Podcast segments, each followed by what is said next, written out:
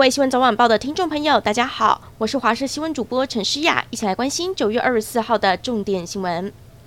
首先来关心天气，明天受到东北风的影响，基隆北海岸东北部地区以及大台北山区是有雨的天气，北部、东部、东南部地区以及恒春半岛也有局部的短暂雨，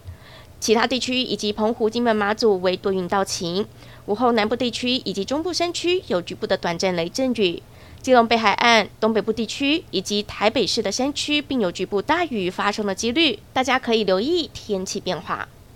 另外来关心，日本宣布下个月开放自由行，消息一出，许多民众开始规划旅游的行程。不过日方只承认 BNT、AZ、莫德纳等六款疫苗不包括高端，但是指挥中心说还是可以用 PCR 阴性证明，因此不能补打。也就是说，高端的接种者想去日本，只能花三千五百元做 PCR 的检测。很多人都觉得不合理。卫福部长则表示，他自己也打四季高端，觉得出不出国不是重点，但未来会积极和日方沟通。至于能不能降低裁剪的费用，他说机会不大。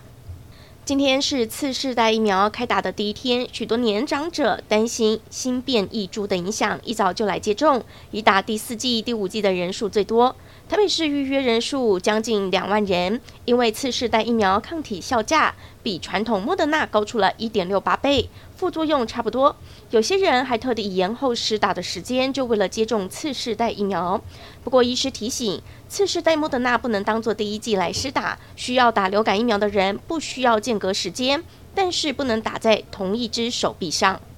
九月十八号强震过后，为了振兴花东观光，交通部观光局再推第二阶段国旅补助，从十月一号到十二月十五号，补助每家旅行社申请二十团两到三万元的补助，同时加码花东地区一万元，等于最高美团补助四万。不少旅游业者表示有帮助，但是如果可以再推自由行补助，就能吸引更多民众来观光。对此，观光局表示，目前还是以旅行社的补助为主。民进党三十六岁的党庆在台中登场，用音乐会的方式呈现。民进党主席蔡英文、副总统赖清德和行政院长苏文昌一起现身会场，还有新北市苗栗南投彰化云林县长候选人也通通齐聚一堂。全党力挺台中市长候选人蔡启昌，而另一头蓝营争取连任的台中市长卢秀燕没有大咖辅选，孤军奋战，发挥母鸡带小鸡的精神，出席市议员候选人的竞总成立大会。面对对手找大咖站台，卢秀燕说：“欢迎总统、副总统、院长等好朋友来到台中，也要拜托他们务必要在地消费，促进台中经济。”中国最近出现了南方干旱，北方却飘起大雪，两个截然不同的天气形态。内蒙古、河北等北部地区今年第一场大雪报到了，当地民众表示，今年降雪的时间比往年提早了一个月。至于已经持续干旱的南方省份，中国第一大湖的水位目前已经下降到只有七点一公尺，是史上最低。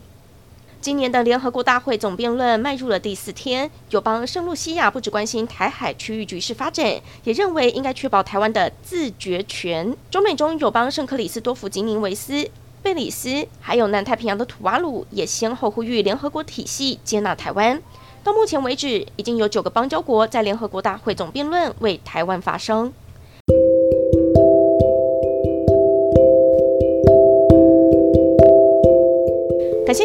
以上的焦点新闻，我们再会。